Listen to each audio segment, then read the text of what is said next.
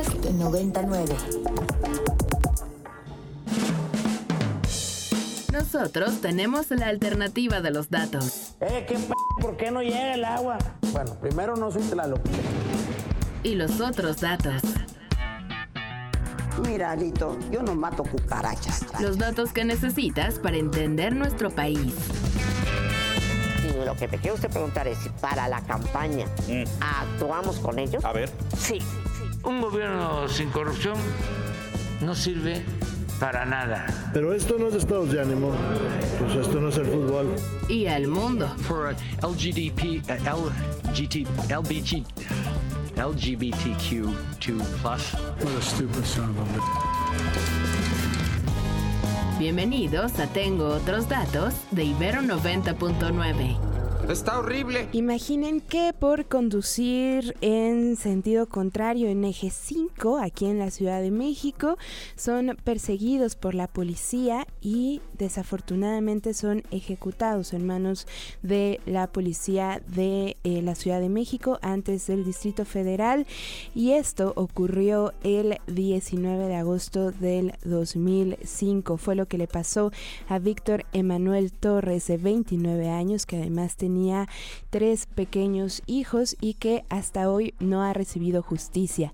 Para eso es que tenemos ya en la línea a Fabián Sánchez Matus, que me da muchísimo gusto saludar y que además es abogado de la familia de Víctor Emanuel Torres. Fabián, bienvenido a Tengo otros datos de Ibero 90.9. Gracias por tomarnos la llamada. Hola Rox, muy buenas tardes. Muchísimas gracias igualmente al auditorio por escuchar. Fabián, casi 18 años sin que Víctor reciba justicia. Incluso eh, ya tú has hablado, por ejemplo, con Alejandro Encinas. Sin embargo, han tenido que tomar ya otras medidas en torno al caso y llevarlo a instancias internacionales, ¿cierto?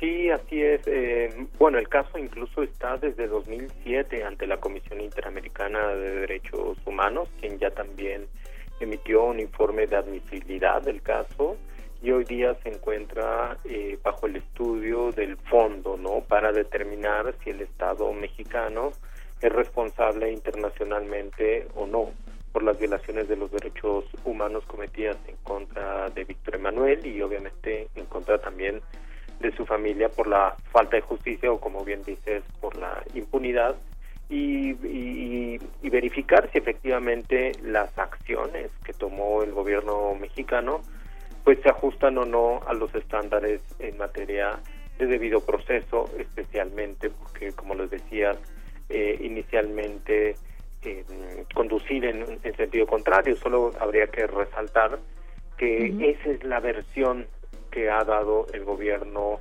de eh, el gobierno mexicano ante la Comisión Interamericana, incluso en su momento cuando ocurrieron los hechos en 2005, eh, llamaron a esto verdad histórica, así está establecido en la sentencia, pero eh, nosotros hemos dicho que esto fue una supuesta persecución por haber entrado en sentido contrario, manejando en sentido contrario, porque la policía de la Ciudad de México borró borró de las grabaciones de radio de ese día eh, justamente el, lapso en que ocurrieron los hechos, ¿no? Entonces es una cuestión gravísima. Claro, y aparte es obstrucción y es también ocultar información. Fabián, eh, veía por ahí algunas entrevistas tuyas con otros medios y decías que no hay ni siquiera claridad de cuántos agentes fueron los que participaron en la persecución de Víctor. ¿No hay ningún agente eh, investigado o señalado por esto? Sí, mira, sí, de nuevo en 2005 cuando ocurrieron los hechos, eh, se logró de nuevo eh, esto eh, con muchas, digamos, muchas observaciones respecto si habrían ocurrido o no, porque ya te imaginarás quien tuvo control de la situación, de la investigación, pues fue la misma policía, ¿no?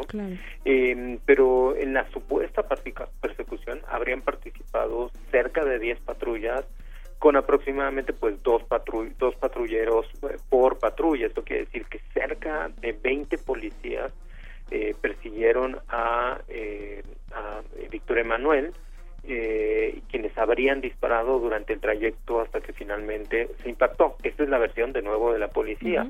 Lo, lo, lo raro, digamos, de esto es que fue encontrado el auto estacionado con Víctor en el asiento del copiloto con tres disparos en el cuerpo y, e incluso de, las, eh, de los peritajes que se llevaron a cabo, eh, dos de los impactos, era uno de entrada y uno de salida, entonces correspondía a un arma, pero otro disparo no se logró determinar de quién, quién había disparado em, y además eh, uno de los policías que participó en los hechos, en la persecución y, e incluso la policía, perdón, la prensa que llegó ese día a cubrir el, el, hecho, eh, reportaron un disparo en la nuca.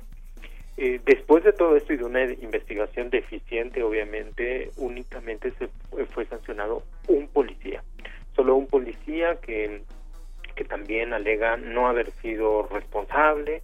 Entonces, pues prácticamente, imagínate, como tú bien lo decías, el caso está en la impunidad total, ¿no? Eh, también, como lo mencionaste, hemos tenido acercamientos con la Secretaría de Gobernación, sobre todo porque el caso en instancias internacionales, en la Comisión Interamericana de Derechos Humanos y con el subsecretario Encinas incluso hemos llegado a tener dos eh, reuniones, eh, tres reuniones, perdón, ya con él, y, y, no hay una respuesta concreta, de incluso también de parte de las autoridades del, del gobierno de la Ciudad de México, eh, la Comisión Ejecutiva, Atención a Víctimas, eh, con quien hemos, más bien en contra de quien hemos presentado una acción de protección efectiva de derechos en, un juzgado de tutela en la Ciudad de México, eh, pues ha hecho todo por evadir el cumplimiento de una sentencia que logramos en su contra para que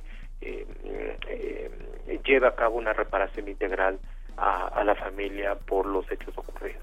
Claro, y después de 18 años, Fabián, seguramente muchos allá afuera, eh, muchos de nuestros radioescuchas se preguntarán quién era Víctor Emanuel Torres. No sé si nos puedas decir un poquito de, de quién era y por qué también resulta tan alarmante la impunidad en este caso. Claro. Bueno, Víctor Emanuel Torres Leiva era un joven profesionista de 29 años cuando ocurrieron los hechos él trabajaba como ajustador internacional de seguros. Eh, como tú ya también lo mencionaste, mencionaste, estaba casado y tenía tres hijos de, de 7, 11 y 13 años. Eh, él iba regresando el día de los hechos, el 19 de agosto de 2005, aproximadamente, de nuevo eso bajo em, eh, el supuesto de la policía, aproximadamente por la 1.30 de la madrugada, cuando habría entrado, dicen la policía, eh, con su automóvil en contraflujo. Él iba regresando ese día de la fiesta de inauguración de las nuevas oficinas de la empresa para la cual él era ajustador eh, internacional, ¿no? Eh, si hubiera sido, imaginemos que efectivamente él hubiera entrado en contraflujo en la avenida, es totalmente desproporcional no eh, la persecución los disparos al auto imagínate eh, supuestamente habría tenido 27 impactos de bala el auto eh, se encontraron incluso en los en el lugar de los hechos hechos cuatro casquillos percutidos una camisa de cobre incluso dentro del automóvil en el asiento posterior. Em, y es importante el caso porque yo creo que refleja estamos hablando de 2005 pero refleja la continuidad en la violencia policial. Esto lo hemos visto no solo en la Ciudad de México, con otros casos, recordemos por ahí hace un año, año y medio más o menos, el caso de un chico que fue encontrado en, en, una de las secciones de Chapultepec, ejecutado por policías también de la Ciudad de México, pero esto lo podemos ver también durante pandemia, el caso en Jalisco, en Guadalajara, eh, lo vimos en Tulum, lo vimos en, en, Mérida. La violencia policial es un tema muy fuerte, es un tema vigente, de nuevo estamos hablando de en este caso 2005, pero es algo que permanece y yo creo que es un caso que bien podría de alguna forma generar una serie de políticas públicas eh, para para poder trabajar con la policía y evitar esta serie de hechos de nueva cuenta. De acuerdo, Fabián. Pues los micrófonos se quedan abiertos y ojalá que podamos volver a platicar contigo conforme avancen en el caso. Te agradezco muchísimo que nos hayas dedicado estos minutos. No, les agradecemos muchísimo a ustedes el espacio y sin duda estaremos regresando cuando tengamos alguna actualización. Acá estaremos. Fabián, muchas gracias. Es Fabián Sánchez Matus, abogado de la familia de Víctor Emanuel Torres Leiva. La entrevista ya lo saben, más al ratito en su sistema de podcast favorito. Nos escuchamos el próximo lunes. Muchísimas gracias por sintonizar. Gracias a Moni y a Vampi. Los dejo en compañía de Random. Por favor, no se lo pierdan. Ya están aquí afuera de esta cabina.